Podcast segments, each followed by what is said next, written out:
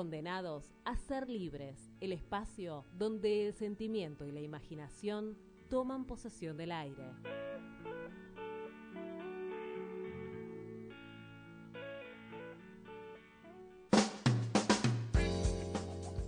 Bien, seguimos en Fiesta Popular, transmitiendo desde el ex Olimpo, ex centro clandestino de detención, y estamos ya en comunicación con nuestra entrevistada del día.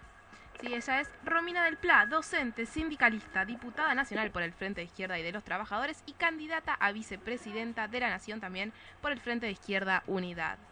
Buen día, Romina, ¿estás por ahí? Hola, ¿qué tal? Buen día. Sí, sí, aquí estoy. Este, en una semana muy intensa. Sí, hubo de todo esta semana sobre todo después eh, de las pasos, que de eso ya vamos a hablar, pero antes te presento a mis compañeros quienes están acá conmigo. Tenemos a Gaby en la operación, a Dani y a Mariano que van a estar también acompañándonos en esta charla. ¿Qué tal? Buen día. Buen día. Buenos días, Romina. Un placer este, entrevistarte y tenerte en Fiesta Popular. Muchas gracias. Bueno, y lo primero eh, que queremos preguntarte, ¿sí? El domingo pasado casi un 70% ¿sí? de los votantes le dijo que no a las políticas del macrismo, ¿no? ¿Cómo crees que puede configurarse el nuevo escenario político en la Argentina y cuál eh, es el lugar que ocupa el FIT? Bueno, mira, por un lado nos parece muy importante esta derrota vital del gobierno. Hola. Hola, hola, te escuchamos. Sí, sí, te escuchamos. Ah, perfecto. Eh, no, por un lado creo que es muy importante esta derrota del gobierno, creo que es, eh, lapidaria en cuanto al planteo del rechazo a las políticas de ajuste y fondomonetaristas, tanto en el plano nacional como en la provincia de Buenos Aires. Yo creo que dimensionar mucho también la derrota de Vidal, eh, porque tiene también un, un elemento donde corta un recambio que el macrismo tenía este, relativamente armado. Y, esto es muy importante en el sentido de una mayoría de la población que, que dice, bueno, basta a esta, a esta medida de descargar la crisis sobre los trabajadores. Sin embargo, a nosotros desde el Frente Izquierda no se nos puede escapar el instrumento elegido mayoritariamente para esto es contradictorio porque el voto a los Fernández y a Massa para enfrentar las políticas fondomonetaristas es este, enormemente contradictorio porque justamente es una fórmula que nosotros venimos denunciando durante toda la campaña electoral que también este, ha tomado todo tipo de compromisos con el FMI, con la banca especulativa, con las patronales y demás. Entonces, eh, tenemos que marcar que, la votación a los Fernández tiene este, este contenido de contradicción. Eh, no es que por ahí va a aparecer una política este, diametralmente opuesta a la del macrismo. Podrán tener otros spots, podrán este, en campaña presentar, eh, por ejemplo, que se van a oponer a la reforma laboral, pero al segundo aparece que, bueno, la reforma laboral general por ley no, pero la reforma laboral eh, gremio por gremio sí.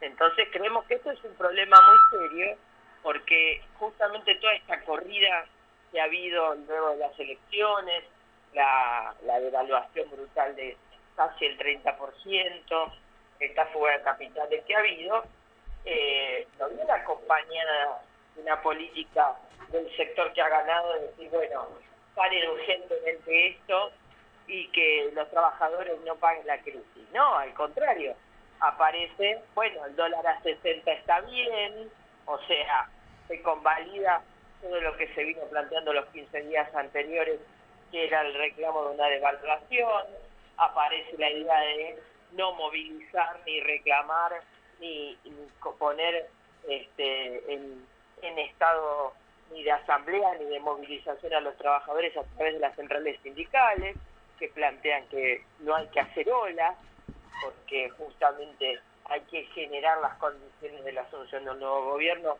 con todo planchado.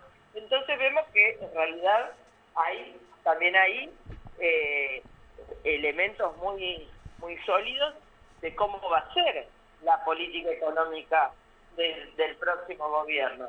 Y en este sentido creemos más que nunca que hay que intervenir en forma activa en este periodo, al contrario de la idea del planchazo y la contención social, creemos que hay que este, fuertemente plantear que la crisis no la podemos pagar los trabajadores, no somos los que la generamos, este, esta devaluación del 30% ya tiene efectos devastadores sobre el salario, sobre los ingresos, y por eso este, en los sindicatos donde participamos, en las organizaciones sindicales, estudiantiles, piqueteras, sociales, hemos intervenido fuertemente. El, el, el jueves eh, hubo una gran movilización de organizaciones de desocupados, a Plaza de Mayo, 50.000 personas reclamando medidas de fondo, porque hay que decir que las medidas que tomó Macri ahora el miércoles son una, una gota en el océano, ¿no? Claramente ningún desocupado puede decir que le han resuelto el problema porque le van a pagar mil pesos por hijo durante dos meses. Es realmente insultante. Y lo mismo pasa con el conjunto de los trabajadores, este, donde la mayoría quedaba fuera de cualquier medida y los que están adentro, bueno, han recibido o van a recibir algo totalmente limitado. Entonces, eh, por eso creo que ha sido tan importante esa movilización. Ayer hubo un gran plenario de organizaciones sindicales combativas, antiburocráticas, que fue convocado por el plenario sindicalismo combativo, se hizo en el Sunda, donde se votó movilizar masivamente el próximo jueves 22 eh, a la a la reunión del Consejo del Salario Mínimo y luego a Plaza de Mayo, o sea, se va a partir a las 15 horas del obelisco, luego se va a ir hasta el Ministerio donde se va a desarrollar esta reunión y luego se va a cerrar con un gran acto en Plaza de Mayo. Bueno, creemos que justamente es, un inicio de una intervención directa en la situación política, pero que viene acompañado del reclamo a las centrales sindicales de la necesidad del paro activo de 36 horas, un plan de lucha este, de fondo, porque eh, es claro que si no, las consecuencias de, toda esta crisis van a ser muy serias para los trabajadores y ¿Qué tal, Romina? Daniel te saluda. Teniendo en cuenta el, el, panorama crítico que está sufriendo la Argentina y el acompañamiento regional y el capitalismo, digamos, descorazonado a nivel internacional que está acompañando durante estos años al macrismo, ¿en qué situación se encontrará eh, el candidato que asuma en diciembre el, el país? Bueno, mira, yo creo que este, el cuadro de crisis y de volatilidad es tan grande que efectivamente eh, la, el eventual triunfo de, Alberto Fernández, este, salvo la intervención destemplada del, del bolsonarismo, de conjunto, es una expresión de la enorme volatilidad del proceso electoral para todos los países, ¿no? Entonces, eh, creo que, ninguno puede, de los que están al frente de los gobiernos, puede decir que tiene eh, la vaca y garantía de continuidad. Al revés, vos fíjate que eh, hasta en Puerto Rico acaba de haber una rebelión popular que terminó cobrándose al gobernador de un Estado asociado a Estados Unidos, o sea, en el patio trasero de Trump. Entonces creo que efectivamente en este cuadro de, crisis económica mundial, de recesión, de guerra comercial, este, efectivamente eh, influye en forma muy, muy brutal e incluso a veces sorpresiva sobre los procesos políticos de cada, de cada país, con lo cual creo que este, la, la situación de, del plantón del aislamiento internacional y demás, este, en este cuadro demasiado loco. Bueno, eh, te voy a preguntar un poquito eh, en cuanto a la iglesia, ya que se rumorea que el año que viene puede haber una posible visita de, del Papa en caso de que gane Fernández. Entonces quería preguntarte un poquito con respecto a este tema. Recordamos que estamos hablando a todos los oyentes con Romina del Pla, quien es candidata a vicepresidenta por el Frente de Izquierda Unidad de los Trabajadores. Bien, eh, te quería preguntar, según algunos sitios, algunas páginas como chequeado, en Argentina hay 76,5% de población que declara ser católica, por lo que actualmente habría un, cerca de un 34 millones de personas católicas en el país. Con estos números, ¿Vos crees que es posible que escindir a la iglesia del Estado? ¿Cómo podríamos lograr eso? ¿Qué visión tenés al respecto? Bueno, mira, es extremadamente complejo. Lo que nosotros planteamos es que es necesario eh, que justamente es posible hacerlo porque una cosa es la, creencia de la población y su, su práctica que no, no se cuestiona. Y otra es el Estado el que deba sostener esas prácticas eh, sostener porque de todas las cosas las usinas de, de, formación, de, de, debate, de intervención conservadores contra los derechos de las personas. Eh, tenemos los juicios que se están desarrollando en este momento. Se está desarrollando un juicio que tiene muy poca publicidad, que es el juicio por los abusos en el Instituto Próbolo de Mendoza con extensiones perdón, disculpame, no, no se escucha muy bien. Perdón. sí. Ahí sí, sí. Perfecto. repetime la, última idea. Un juicio que, que tiene muy poca prensa, que es el juicio en el Instituto Próbolo de Mendoza por los abusos. Este, este instituto también tiene extensiones en La Plata y tiene muy poca prensa porque efectivamente es la denuncia de abusos sistemáticos por parte de, los religiosos que debían proteger a los niños este, sordos que, se alojaban en ese instituto. Eh, esta semana ha saltado una denuncia muy fuerte contra eh, sacerdotes de una escuela y una congregación eh, de Liniers.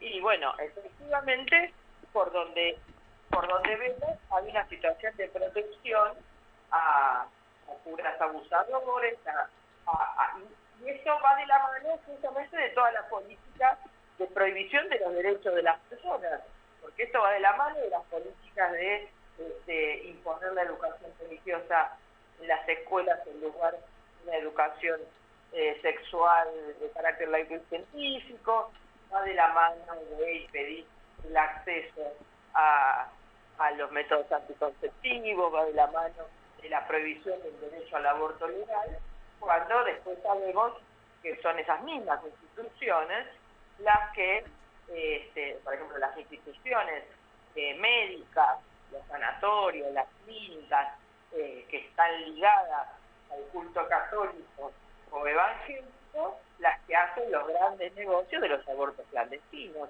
Entonces, justamente lo que nosotros planteamos es que el Estado debe dejar de financiar a todas estas instituciones que son usinas de posiciones retrógradas contra la, la niñez, la juventud, las mujeres, las disidencias sexuales. Por eso ponemos de relieve la magnitud de las extensiones impositivas que tiene la Iglesia, la magnitud de los negocios que se le permiten realizar, la magnitud de las transferencias de recursos del Estado en forma directa para sostener a los obispos y la jerarquía de la Iglesia, la magnitud de los subsidios eh, a diversas instituciones eh, eclesiásticas o para eclesiásticas, a eso nos referimos, por ejemplo, con los subsidios del gobierno nacional, provinciales, municipales, a una fundación como Coninda de Albino, eh, que milita claramente contra la anticoncepción y, y, en contra del uso del preservativo, lo cual además... Sí, recordada la intervención de Albino el año pasado. Claro, lo, lo de Albino, para, para el que no se acuerda, es el que dijo que el preservativo no, no evitaba el HIV, la transmisión del HIV. Es un escándalo, un escándalo. O sea que en lugar de, de intervenir con criterios científicos, intervienen con, con criterios completamente retrógrados. Y, y esta gente recibe subsidios multimillonarios, no solo del Estado Nacional, sino de los estados provinciales. Entonces, nosotros nos referimos a eso cuando hablamos de la separación de la Iglesia del Estado. Cortar con, todo, con todos esos subsidios y que además la determinación de las políticas eh, en materia de educación, de salud, etcétera, no sean determinadas por estas instituciones, sino que sean determinadas por las necesidades reales de la población. Creo que es parte de la lucha que tenemos que seguir librando, porque además tenemos un tema muy serio, porque eh, Alberto Fernández ha declarado que no va a avanzar directamente con, con el reclamo de aborto legal, sino que empezó a hablar de una idea de tapismo que ya sabemos que luego significa nada, ¿no? Significa ningún avance este, en relación al derecho al aborto legal, este, y no nos olvidemos también que está rodeado de una cantidad de gobernadores que son de lo peor en materia de derechos de la niñez, la juventud, las mujeres y las disidencias como Mansur. Bien, como vos bien decías, ¿no? La separación de la Iglesia del Estado viene de la mano de algún modo con esta discusión que nos llegó a todos con la marea verde, que es la de eh, el aborto y no el reclamo y la exigencia por el aborto seguro, legal y gratuito. Bien, ¿cómo pensás vos que tenemos que llevar eh, esta lucha no en el 2020 con un nuevo candidato eh, en el gobierno? Pero bueno, también no dentro del movimiento, bueno, ¿qué es lo que falta para el año que viene? Bueno, yo creo que en realidad eh, todavía tenemos una gran parte de este año donde hay que insistir para que el Congreso trate el proyecto. Eh, el proyecto está presentado y está en plenas condiciones de tratarse. Eh, no, no, no hay que patear el tema del año que viene de ninguna manera.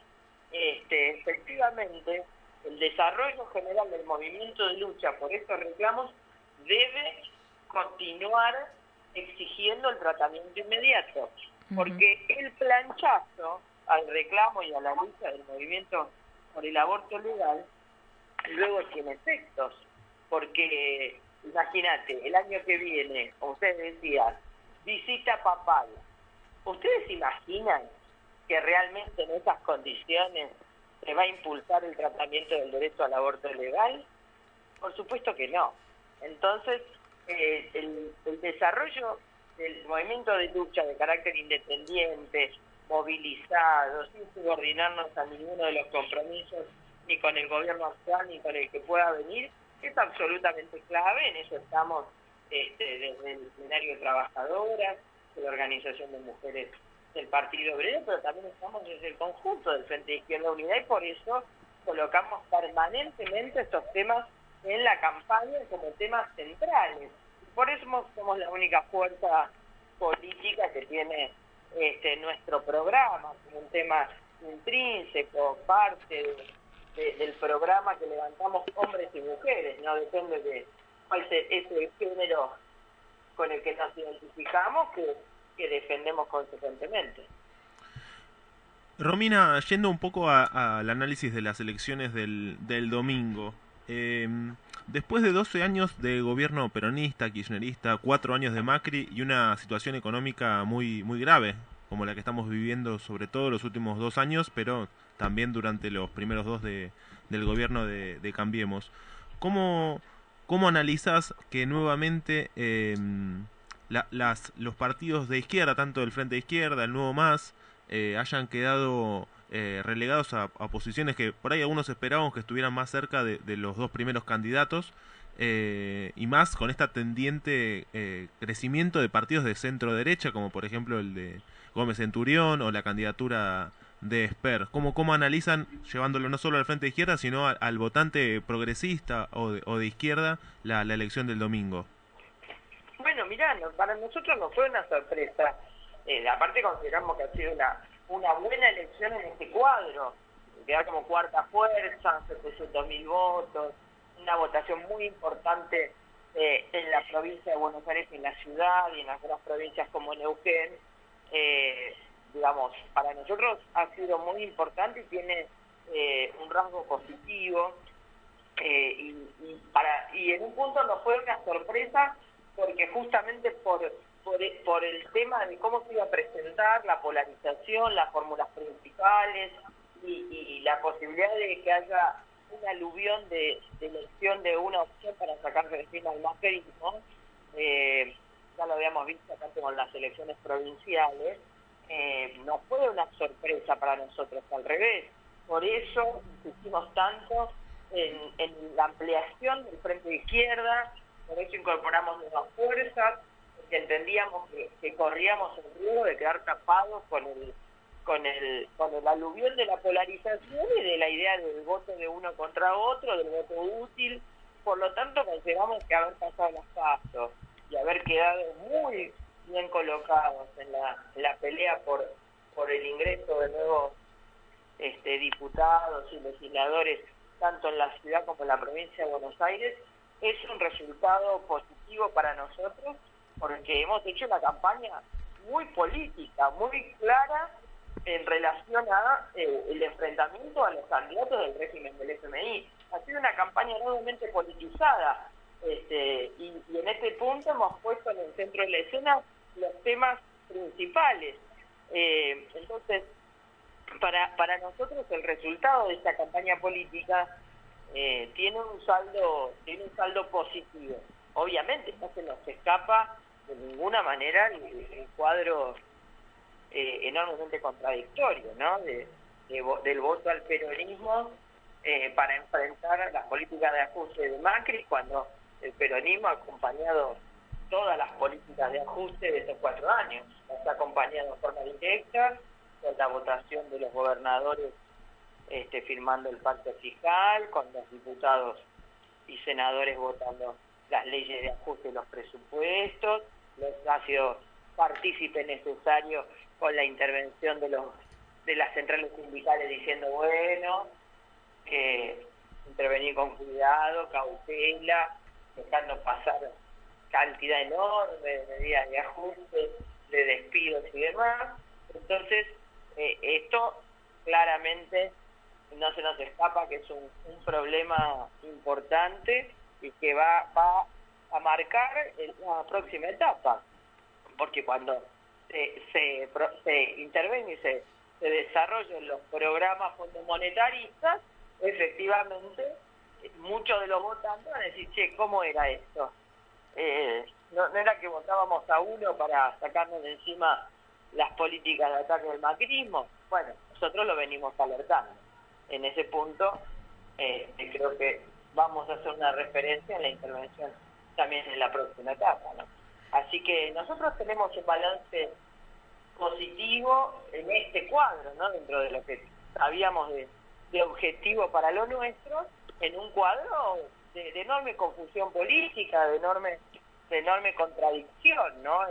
en, las conclusiones este, que todo un sector saca, es decir, bueno, voto a Fernández Fernández para sacarme de encima a Macri y cuando una vez che, pero mirá que acá viene la evaluación, bueno, bueno, después lo vemos. Entonces, bueno, veremos qué pasa cuando esto aparece aparezca con total claridad. Bueno, Romina, eh, muchísimas gracias por aclararnos un poco y, digamos, aportar otra mirada también en este panorama electoral.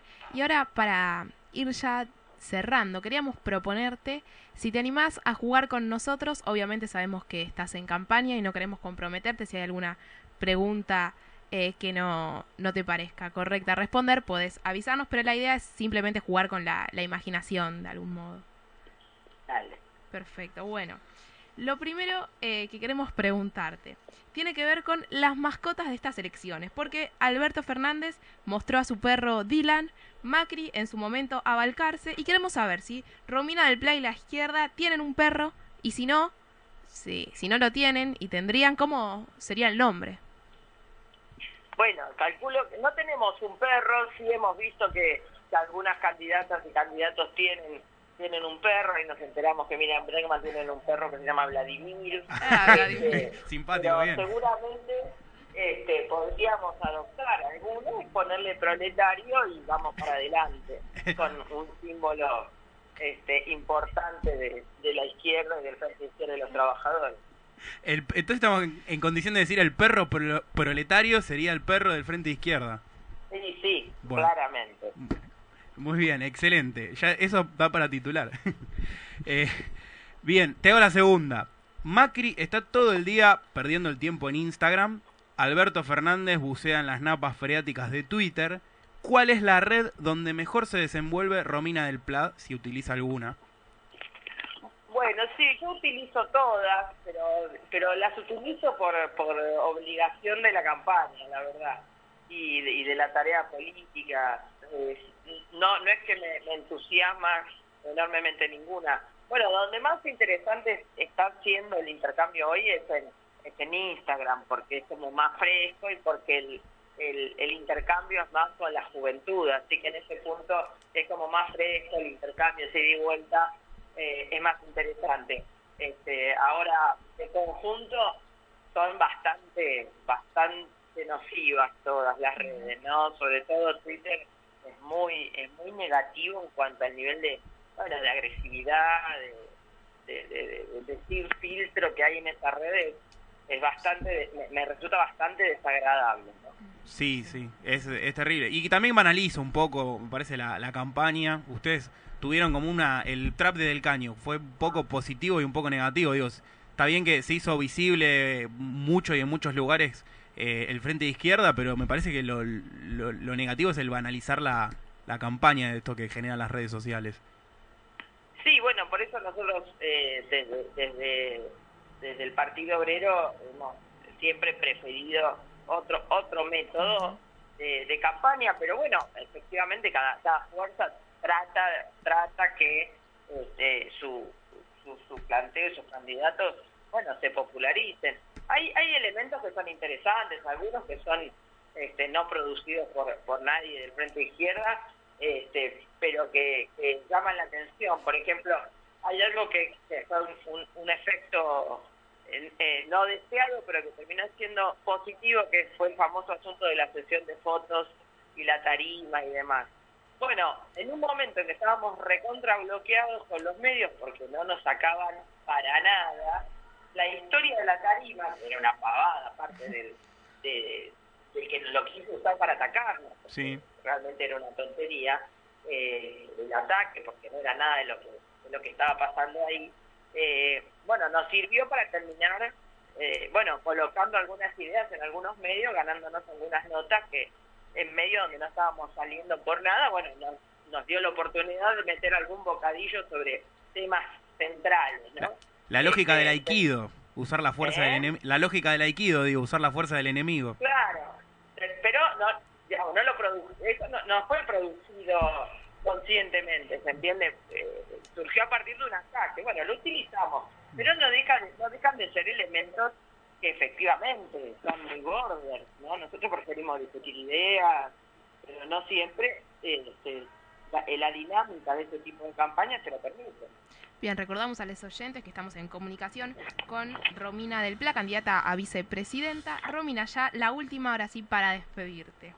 Mauricio canta por Freddie Mercury, Alberto Fernández toca la guitarra por Lito Nevia. ¿Cuál es el referente musical de Romina del Pla?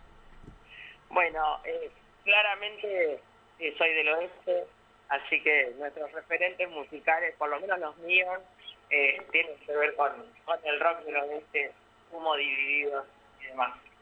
Bueno, muchísimas gracias. Muy, muy linda, muy linda elección. Compartimos, compartimos. y por supuesto las manos, las manos que ahora están de gira por Europa, nos, nos divertimos enormemente con ellos. Bueno, eh, vamos a cerrar y vamos a poner un tema de las manos de Filippi, pero optamos elegir con cerrar esta nota con un tema que hace varios años Plaza Miserere, un grupo que estaba relacionado con el Frente de Izquierda, había hecho en base a una canción de Cita Rosa. Así que lo vamos a pegar y vamos a hacer un mix entre las dos canciones. La original de Alberto, de Alfredo Citarrosa, se llama eh, A Voz Patria y la de este, Plaza Miserere. Con esto cerramos la nota y te agradecemos infinitamente por habernos cedido tu tiempo, Romina del Pla, en Fiesta Popular. Bueno, muchas gracias a todos ustedes. Que tengan muy buen día. Bueno, aprovecho para recordar la invitación del jueves a las 15 horas en el obelisco, parte de la gran marcha del sindicalismo combativo acompañada también, por supuesto, por, por la izquierda y por todas las organizaciones que quieran sumarse este, contra el ajuste, por el aumento inmediato de salarios y, el reclamo de un paro de 36 años. Bueno, muchas gracias Romina, hasta la próxima y suerte en las generales. Gracias, que tengan un buen día. Hasta luego.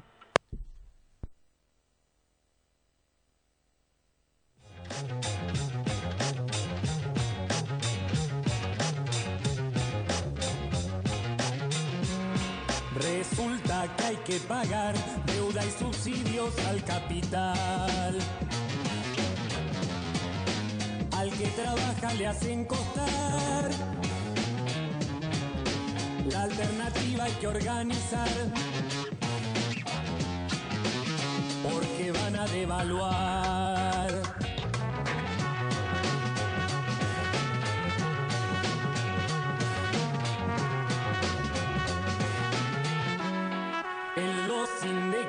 Hay una burocracia que es igual. En el barrio, en la universidad. Y se combate con la unidad del que sale a trabajar.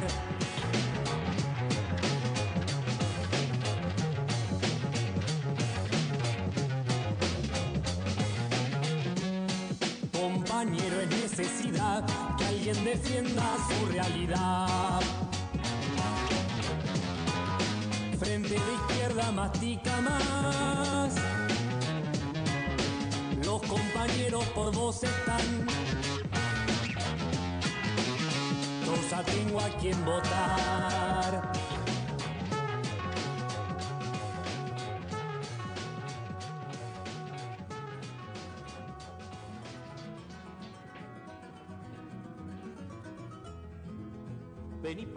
Mira tus hijos machos cómo se van. Vos pregúntales a dónde irán. Que alguien les diga que valen más.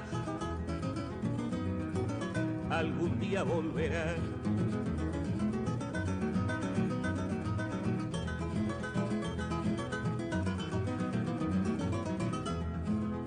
Vení patria y mira cómo nos muerde la soledad. Diente de pobre mastica más.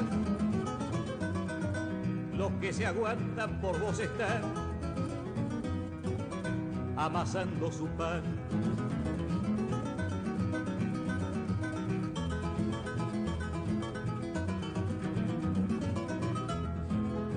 Vení patria y mira que pan amargo van a sobar.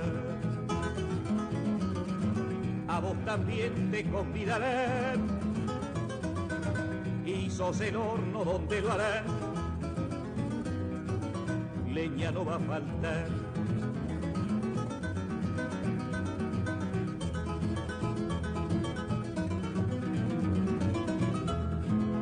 Patria, decilo vos, que es lo que quiere el que te nombró. Dijo la patria y se disculpó. Tordo que en polle nunca se vio, menos si ya comió.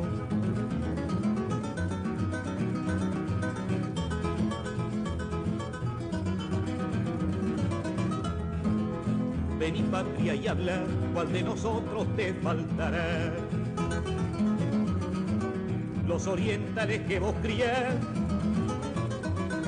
hasta en los árboles pelearán.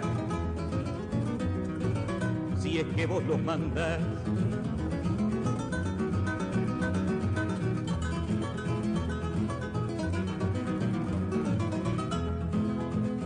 Patria y decí cuál de nosotros debe morir. Sobran varones y están aquí, listos a pelear y porque sí.